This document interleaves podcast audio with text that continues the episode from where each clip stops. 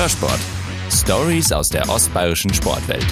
Der bewegte Podcast der Mittelbayerischen. Sie werden beleidigt und beschimpft. Sie können Fußballspiele entscheiden. Schiedsrichter im Fußball sind eigentlich nicht zu beneiden. Trotzdem gibt es Menschen wie Edi Beitinger aus Regensburg, die sich mit Leidenschaft diesem Druck stellen. Ich freue mich auf eine neue Folge Hörsport, in der es um den harten Job eines Unparteiischen geht. Mein Name ist Evi Reiter. Herzlich willkommen. Und freut mich sehr, dass er sich heute Zeit genommen hat. Servus, Edi Beitinger. Servus, Evi, hallo. Der Oberpfälzer Kaffeebesitzer, der am Wochenende Fußball Deutschland nach seiner Pfeife tanzen lässt. Könnte man das so zusammenfassen? Ja, nicht ganz, weil ich habe ja meistens oder eigentlich immer die Fahne in der Hand. Aber ähm, ja, natürlich, wenn man es jetzt aufs Unterste runterbricht, kann man das so sagen. Vielleicht die Frage aller Fragen gleich zu Beginn. Warum wird man eigentlich Schiedsrichter? Das ist eine gute Frage, ähm, die, die wird mir auch oft gestellt. Ähm, ich denke, dass äh, eine gewisse Voraussetzung in einem sein muss, und zwar ein sehr ähm, ausgebildeter Gerechtigkeitssinn, den man haben muss. Und den hatte ich eigentlich schon in meinen Jugendjahren, weil mein ja, mein Traum war immer Polizist zu werden als Kind. Das weiß ich heute noch. Ich habe es zwar dann nicht durchgezogen später, aber ähm, allein schon der Vergleich jetzt, weil mit einem Polizisten kann man sicherlich auch mit dem Schiedsrichter vergleichen, hat mich auch wahrscheinlich damals dazu bewogen, ähm, diesen Neulingskurs zu machen. Ja. Und du bist äh, Schiedsrichterassistent äh, in der Bundesliga, du hast es vorher gerade angesprochen, aber auch als Hauptreferee bis zur dritten Liga tätig. Hm, bis zur Regionalliga mittlerweile, also weil ich habe mich spezialisiert als Assistent. Mhm. Ich bin auch mittlerweile, also seit 2018 auf die FIFA-Liste gekommen und ähm, bin da eben, mache diese Tätigkeit eben professionell nur auf der Seitenlinie und pfeife selber bis zur Regionalliga um einfach den Rhythmus als Schiedsrichter nicht zu verlieren, um den Blick auch als Schiedsrichter nicht zu verlieren. Nur die Spiele, die ich dort pfeife, sind tatsächlich, ähm, es begrenzt sich auf vier, fünf im Jahr, äh, weil man sonst, sonst immer raus ist als, als Assistent. Warum hast du dich dafür entschieden, ähm, an der Seitenlinie hauptsächlich tätig zu sein?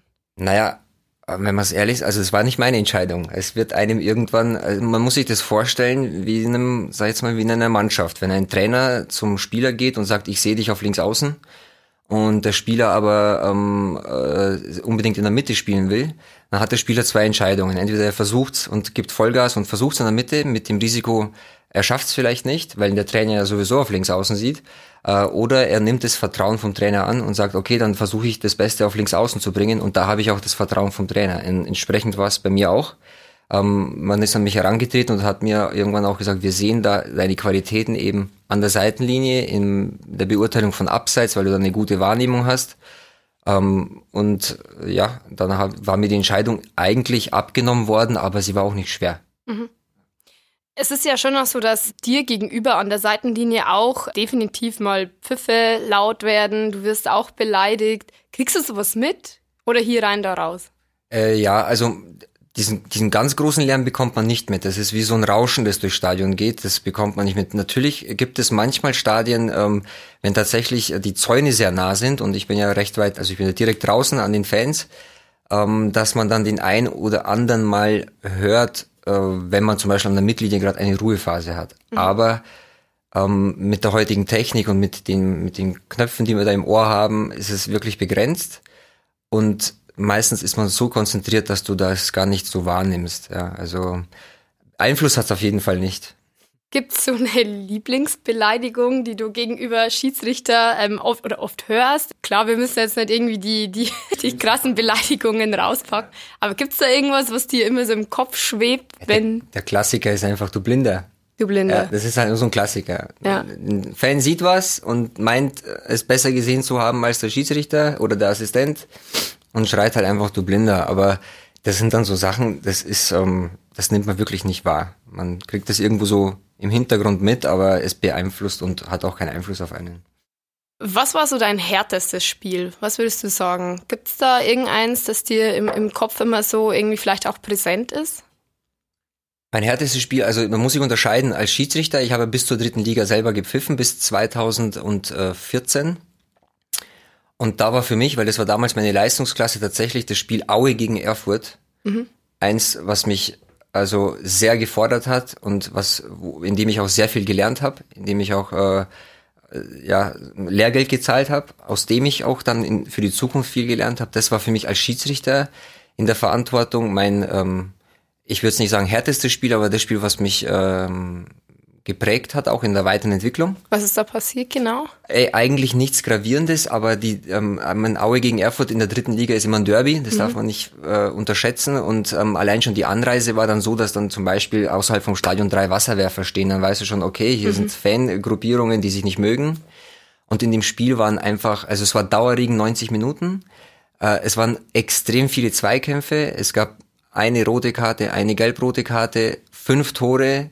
Ähm, drei davon wurden von Spielern reklamiert, dass sie nicht korrekt erzielt wurden. Also ich hatte mit sehr, sehr viel ähm, Kritik zu tun und sehr viel, äh, ich musste sehr viel, ähm, sag jetzt mal, in dem Spiel ähm, abfangen was in meiner bisherigen Laufbahn bis dahin halt eben neu für mich war, weil meine Spiele bis dahin immer rund liefen. Mhm. Und das war so das erste, was, wo, wo ich richtig auch, sag ich mal, in Schleudern gekommen bin und sehr viel daraus gelernt habe. Es ist nichts Gravierendes passiert, aber lehrreich war es. Und ähm, als Assistent, äh, da, da gab es jetzt so das härteste Spiel nicht. Ich sag mal so, das körperlich anstrengendste war mal vor anderthalb Jahren äh, Dortmund gegen Leipzig. Also als diese zwei Mannschaften auf ihrem Top-Top-Niveau waren, ähm, damals Zweiter gegen Dritter, da ähm, und, und einen richtigen Tempo-Fußball gespielt haben, da war es dann schon so, dass der Puls, wenn du dann auf die Pulsuhr schaust, halt, wenn er nicht mehr unter 150 fällt, dann weißt du, was da unten passiert und das war körperlich sicherlich am anstrengendsten. Ja. Du bist eigentlich nur am Sprinten, oder? Das ist genau äh, der Unterschied zum Schiedsrichter als Assistent. Ähm, ich laufe nicht so viel wie ein Schiedsrichter. Ein Schiedsrichter läuft 11 bis 12 Kilometer, aber meistens in einer Grundlagenausdauer, in einem Grundlagenausdauertempo und ab und zu mal ein Sprint. Und ein Assistent, ich laufe zum Beispiel bloß vier bis sechs Kilometer in einem Spiel, gar nicht so viel, aber von denen sind halt ungefähr anderthalb bis zwei im Vollsprintmodus. Und das tut, also das ist dann schon hart. Da weiß man, was man getan ja. hat. da weiß man, was man getan hat. Ja. Gab es eigentlich irgendwo, du hast schon gerade von dem Spiel Aue berichtet, gab es irgendwo mal einen Punkt in deiner Schiedsrichterkarriere, egal ob an der Seitenlinie oder als Hauptschiedsrichter, wo du dir gesagt hast, hey, ganz ehrlich, ähm, ich muss mir das doch hier alles nicht gefallen lassen. Äh, warum mache ich das eigentlich? Ja, gab es sogar zweimal. Ähm, so eine Karriere, die hat immer Wellen. Äh, es, ist, es läuft super, dann läuft es wieder weniger gut, weil Schiedsrichter musst du sehr viel mit Kritik, nicht nur von, äh, nicht nur intern, nicht nur von Spielern, sondern auch viel mit von Zuschauern, mit denen musst du auch umgehen. Und die, es gab zwei Punkte. Es gab ein entscheidendes Erlebnis. Damals war ich Bezirksliga-Schiedsrichter. Ich war, ich kann es jetzt nicht genau sagen, 17 oder 18 Jahre alt. Ähm, und habe dann Bezirksligaspiel gepfiffen und nach dem Spiel hat mich ein Zuschauer mit dem Messer bedroht. Also er hat gewartet und hat mir das Messer gezeigt und hat gesagt, Junge, komm raus und du bist so dran, ja. Und war auch sehr aggressiv und gut, natürlich wurde das dann gelöst, dann kam auch Polizei und hat ihn auch mitgenommen. Ähm, aber natürlich ist es dann so, als junger Mensch fährst du dann nach Hause und denkst dir, was mache ich hier eigentlich? Also worum geht's hier? Mhm. Ich will eigentlich, ich, ich gehe meinem Hobby nach, ähm, ich freue mich hier hinzukommen, versuche mir natürlich meine beste Leistung anzubieten ähm, und muss dann die Gefahr eingehen, dass vielleicht jemand überreagiert und ich mit meinem Leben spiele. Mhm. Das war doch ein Erlebnis, ähm, das mich damals bewogen hat, ein bisschen Pause zu machen und ein bisschen zu überlegen, was ich, ob ich es überhaupt weitermache.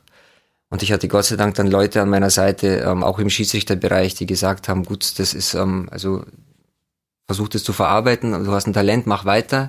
Ja, sowas passiert nicht ständig. Es ist halt jetzt mal passiert, mhm. hier passiert. Ähm, ja, und dann ging der Weg weiter. Und dann ist es in einer, im, im, professionellen Bereich auch immer so, und das muss man auch ehrlich sagen, man mit jedem Abschluss der Saison, so wie jetzt zum Beispiel Mitte Mai, ist es halt so, dass, ähm, dass man die Saison reflektiert, dass man nachdenkt, was ist gelaufen, was sind vielleicht noch für Ziele da, ja, und überlegt, wie geht's weiter, welche Anstrengungen muss ich in Kauf nehmen fürs nächste Jahr. Das sind sicherlich Überlegungen, die man sich Jahr für Jahr äh, stellt ähm, und dann entsprechend entscheidet, wie und mit was für einer Intention man weitermacht. Ich vergleiche es auch mal wieder mit einem Fußballspieler, aber natürlich erst ab 30. So ein Fußballspieler ab 30, da stellt sich sicherlich jedes Jahr die Frage, hänge ich noch eins dran? Mhm. Oder ich sag mal ab 32 so, hänge ich noch eins dran? Und im Prinzip ist es bei den, bei den Schiedsrichtern oder auch bei mir speziell ähnlich, weil ähm, wir haben unsere, sag jetzt mal, ähm, der, wir befinden uns in unserer besten Leistungsfähigkeit erst ab 30, okay. 32, 35, okay. weil man dann eine gewisse Erfahrung hat. Ja. Wie lange soll es da bei dir vielleicht auch noch gehen? Hast du dir da irgendwie was gesteckt, das Ziel, dass du sagst, okay, ich mache jetzt noch so und so viele Jahre und dann ist gut? Oder schaust du wirklich von Jahr zu Jahr? Genau, also ich schaue, im, im Prinzip, wir haben eine Altersgrenze. 47 ist sowieso aus. Also mhm. dann kann man nicht mehr, dann, dann hat man auch gar keine Wahl mehr. Und äh, mein Ziel ist es bis 45. Also mhm. 45 möchte ich gern gesundheitlich und körperlich schaffen. Und wenn dann noch zwei Jahre gehen, dann ist es toll. Und wenn sie nicht mehr gehen, dann gehen sie halt nicht mehr. Und da muss man ja auch dazu sagen, es wird derzeit unfassbar viel diskutiert über äh, Schiedsrichterentscheidungen. Äh, damit muss man ja auch immer irgendwie äh, erstmal klarkommen. Ihr seid auch immer wieder mit neuen Regeln wahrscheinlich irgendwie konfrontiert. Greifen wir uns vielleicht mal das Handspiel raus. Äh, wie sollte das deiner Meinung einheitlich geklärt werden? Ganz heikles Thema im Moment, weil es sehr, sehr präsent ist. Ähm, es wird jetzt im Sommer eine neue Regelung geben, die äh, ist auch schon teilweise veröffentlicht. Wenn du mich nach meiner persönlichen Meinung fragst, ähm, dann, ich habe selber Fußball gespielt, zwar nicht so hoch bis zur Bezirksliga im, im Herrenbereich, aber ich äh, empfinde immer Hand dann als Hand, wenn es Absicht ist. Und Absicht erkenne ich dann, wenn jetzt einfach mal ganz schlicht gesagt, wenn zum Beispiel einfach die Hand Richtung Ball geht, in dem in, oder in die Flugbahn des Balles geht. Das ist so der, der niedrigste Parameter. Ähm, Gibt es natürlich ein paar Feinheiten, aber das wäre jetzt für mich ein absichtliches Hand. Oder wenn einfach ähm, durch dieses Handspiel eben die weitere Folge eines Angriffs unterbunden wird. Ja? Ähm, das sind so, ähm, so, so Sachen, auf die ich zum Beispiel, die ich persönlich bewerte als Handspiel. Nur ist halt eben die Auslegung, die wird ähm, vom IFAB gemacht. Das ist äh, von der FIFA ein, ein, ja, ein Board, der eben die Regeln festlegt. Sind gewisse andere Parameter mit Körperverbreiterung und so weiter mit eingebunden worden, die das Ganze etwas, ähm, naja, zu auslegbar gemacht haben und tatsächlich wir mittlerweile ähm, wieder versuchen, das Ganze einzufangen. Ja, und das passiert, das hat man in dieser Saison auch gemerkt. Und ähm, ich hoffe, dass jetzt mit dieser Regeländerung im Sommer da eine gewisse Klarheit auch reinkommt. Ein weiteres Thema, ein einer meiner Lieblingsthemen, der Videobeweis. Ein Thema, mit dem sich auch der SSV Jan Regensburg in der nächsten Saison ja befassen muss, weil er auch in der zweiten Liga greift. Wir wollen jetzt nicht dieses Thema Videobeweis komplett aufmachen, dieses Fass, ähm, aber vielleicht nimmst du uns mal mit in diesen Kölner Keller bei einer Entscheidung. Ähm, was passiert da auch im, im Ohr des Schiedsrichters? Ja, da passiert sehr viel. Ähm, da passiert sehr viel und zwar trifft der Schiedsrichter. Also erstmal ist es so, der Videobeweis ähm, hat nichts mit der Entscheidung oder mit, der, mit einer anderen Herangehensweise des Schiedsrichters auf dem Platz zu tun. Die Schiedsrichter und Assistenten sind angehalten, genauso zu pfeifen, als ob es ihn nicht gäbe. Also erstmal einfach zu entscheiden. Und der Videoschiedsrichter greift ähm, dann halt auch nur ein, wenn tatsächlich eine Entscheidung, die der Schiedsrichter getroffen hat, ähm, oder zum Beispiel der Assistent mit einer Abseitsfahne nachweislich falsch ist. So, und da sind wir natürlich jetzt in einem Projekt, der seit zwei Jahren läuft und wo wir viel, viel lernen. Weil nachweislich falsch ist eben auch auslegbar, vor allem bei Foulspiel. Ja? Und wenn wir, wenn wir zwei reden über eine Szene, dann ist das für dich vielleicht ein Foul und für mich nicht. Und für den Dritten ist es vielleicht ein Kann-Foul. Und jetzt sind wir schon in der Diskussion. Und genau das passiert bei den Schiedsrichtern. Äh, wir sind in der Spitze 80 bis 85 Leute. Und klar sind das alles professionelle Leute, die sich sehr professionell mit dem Thema beschäftigen, aber trotzdem haben, legen sie auch Situationen manchmal anders aus.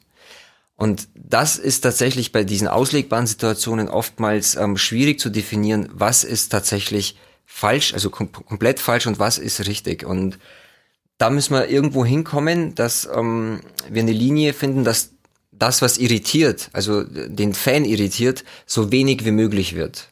Ja, und im Moment ist es vielleicht noch ein bisschen ähm, ja auch emotional geführt, die ganze Diskussion. Ähm, auch manchmal aus einem Unwissen heraus, weil die Leute oft gar nicht wissen, was da unten passiert, wie die mhm. Kommunikation ist. Ähm, und deswegen wird auch die Diskussion vielleicht oft so ein bisschen überspitzt dargestellt. Da unten. Du sprichst es gerade an, da, da unten. unten. Ja, genau. Das ist tatsächlich ein Keller. Ähm, und das ist in den RTL-Studios in Köln Aha, okay. integriert, ein Raum. Und der Raum ist von der DFL angemietet. Und das ist wirklich auf minus eins, also im Keller. Ja. ja. Und dann geht man halt bei den RTL-Studios rein und fährt in den Keller runter und unten ist dann, sind eben die Stationen. Ähm, die sind unterteilt. Man hat auch eine gewisse ja, Privatsphäre in der Arbeit, weil sie abgeschirmt sind.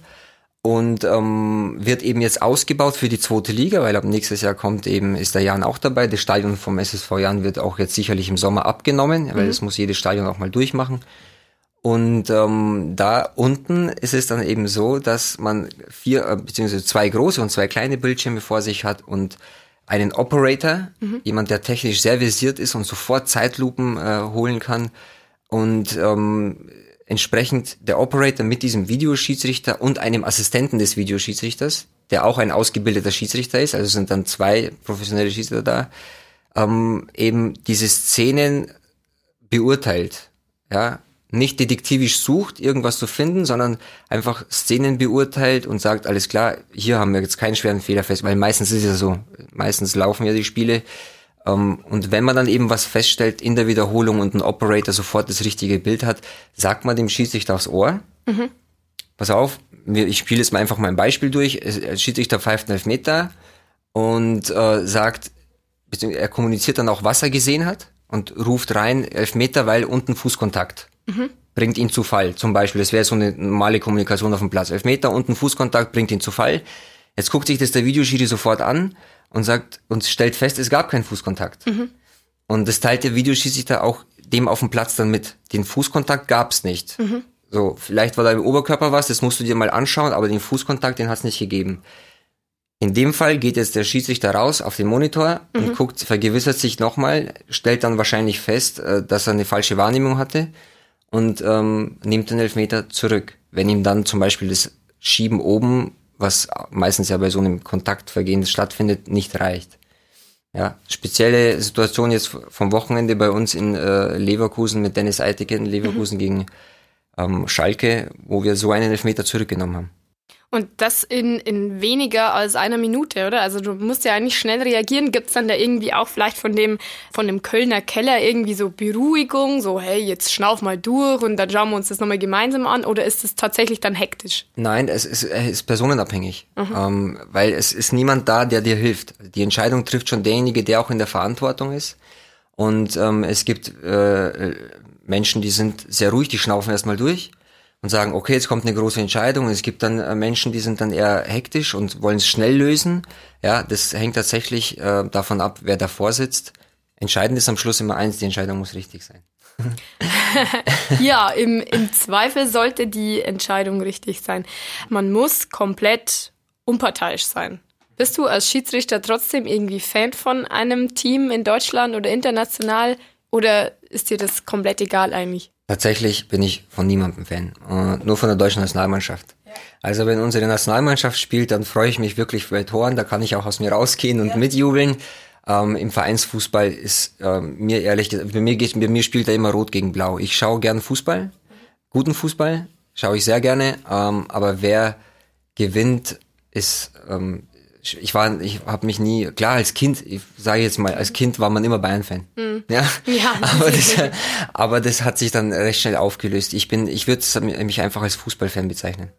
Okay. Wie sieht's eigentlich aus mit dem Nachwuchs im äh, Schiedsrichter-Dasein? Gibt's da genügend? Äh, nein, tatsächlich nicht. Ähm, Schiedsrichter-Dasein im Amateurbereich und im Nachwuchsbereich ist ähm, schwierig. Wir hatten zwar in Regensburg jetzt speziell in, beim letzten Lehrgang eine sehr gute Quote aber die Zahlen allgemein sind sehr rückläufig. Also als zum Beispiel, als ich angefangen habe 1997, hatten wir über 80.000 Schiedsrichter in Deutschland, also 82.000 weiß ich noch ungefähr die Zahl. Jetzt sind wir unter 75 gefallen mittlerweile.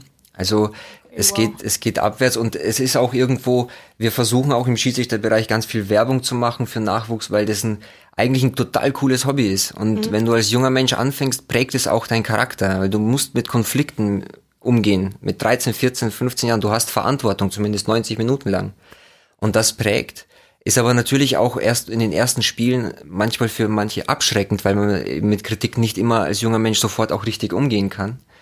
Ähm, nur ich versuche es zumindest immer persönlich, wenn mich Leute darauf ansprechen, auch zu sagen, hey, wenn du wenn du es ausprobierst, probier es aus, verlierst mhm. nichts. Du kannst nur, es kann dir eigentlich nur Positives geben. Ja? Ähm, aber es ist äh, so allgemein ist äh, die, die, die Lage im, im Nachwuchsbereich natürlich angespannt. Ja. Du sagst, es ist ein cooles Hobby. Bei dir ist es wahrscheinlich mehr als ein Hobby. Ähm, wenn man jetzt, sagen wir so, Nachwuchs generieren will mit diesem Podcast, ähm, wie stehen denn da die Chancen, dass man irgendwie auch mal Geld damit verdient? Also jetzt, sagen wir mal so, lohnt sich Schiedsrichter zu sein? Ja, wenn man im, in, im professionellen Bereich angekommen ist, ja, auf jeden Fall. Ähm, wie die Chancen sind, ich glaube, wenn man es umlegt, sind die Chancen ziemlich ähnlich dem eines Fußballprofis zu werden, eines Spielers. Mhm. Das äh, kann man bestimmt prozentual, ich, hab, ich kann jetzt die Zahlen nicht genau sagen, aber ich denke, dass es prozentual so ziemlich genau so ist. Ähm, ich sage immer, es gibt drei, drei ähm, entscheidende Faktoren, die ähm, das dann vielleicht, also die man haben muss, um, um ganz nach oben zu kommen. Und das ist eigentlich branchenunabhängig. Das ist äh, Bereitschaft, weil wenn ich diese Sache mache, dann muss ich absolut bereit sein, auch einige Sachen hinten dran zu stellen, weil es halt immer am Wochenende immer ist. Ja? Und es mhm. geht halt nicht mal mit dem Kumpel zum Geburtstag feiern am Samstag bis um vier Uhr morgens, weil man am Sonntag eben ein Spiel hat. Ähm, das andere ist eben das Talent, das Können, die gewissen Voraussetzungen, die man haben muss, und so einen gewissen Gerechtigkeitssinn, ja, ein gewisses ähm, Fairplay-Denken. Und der dritte Anteil, und das ist eigentlich ein sehr entscheidender, ist ähm, ab einem gewissen Zeitpunkt der Karriere der Faktor Glück. Und mein Faktor Glück war aber ja bei ein, zwei Spielen eben sehr groß. Es haben mich die richtigen Leute gesehen damals, die auch entscheiden konnten, ähm, äh, ob der sich weiterentwickeln kann. Und wenn ich an diesen Tagen bei diesen Spielen nicht gewesen wäre, dann hätten sie mich vielleicht nicht entdeckt. Ja, das ist immer diesen Faktor Glück darf man nicht unterschätzen. Das ist so ist es ganz oft im Leben. Ja, genau so ist es. ich finde ein sehr, sehr schönes Schlusswort. Herzlichen Dank, dass du heute unser Gast warst. Eine sehr interessante Unterhaltung. Wir sind ähm, alle sehr gespannt, wo man dich nur so an der Seitenlinie sieht. Ich finde, als Regensburger, wenn man dann irgendwie Bundesliga schaut und da steht Edi Beitinger, freut man sich immer ein Stück weit. Herzlichen Dank für deinen Besuch. Danke für die Einladung, ja, gerne. Hörsport. Stories aus der ostbayerischen Sportwelt. Der bewegte Podcast der Mittelbayerischen.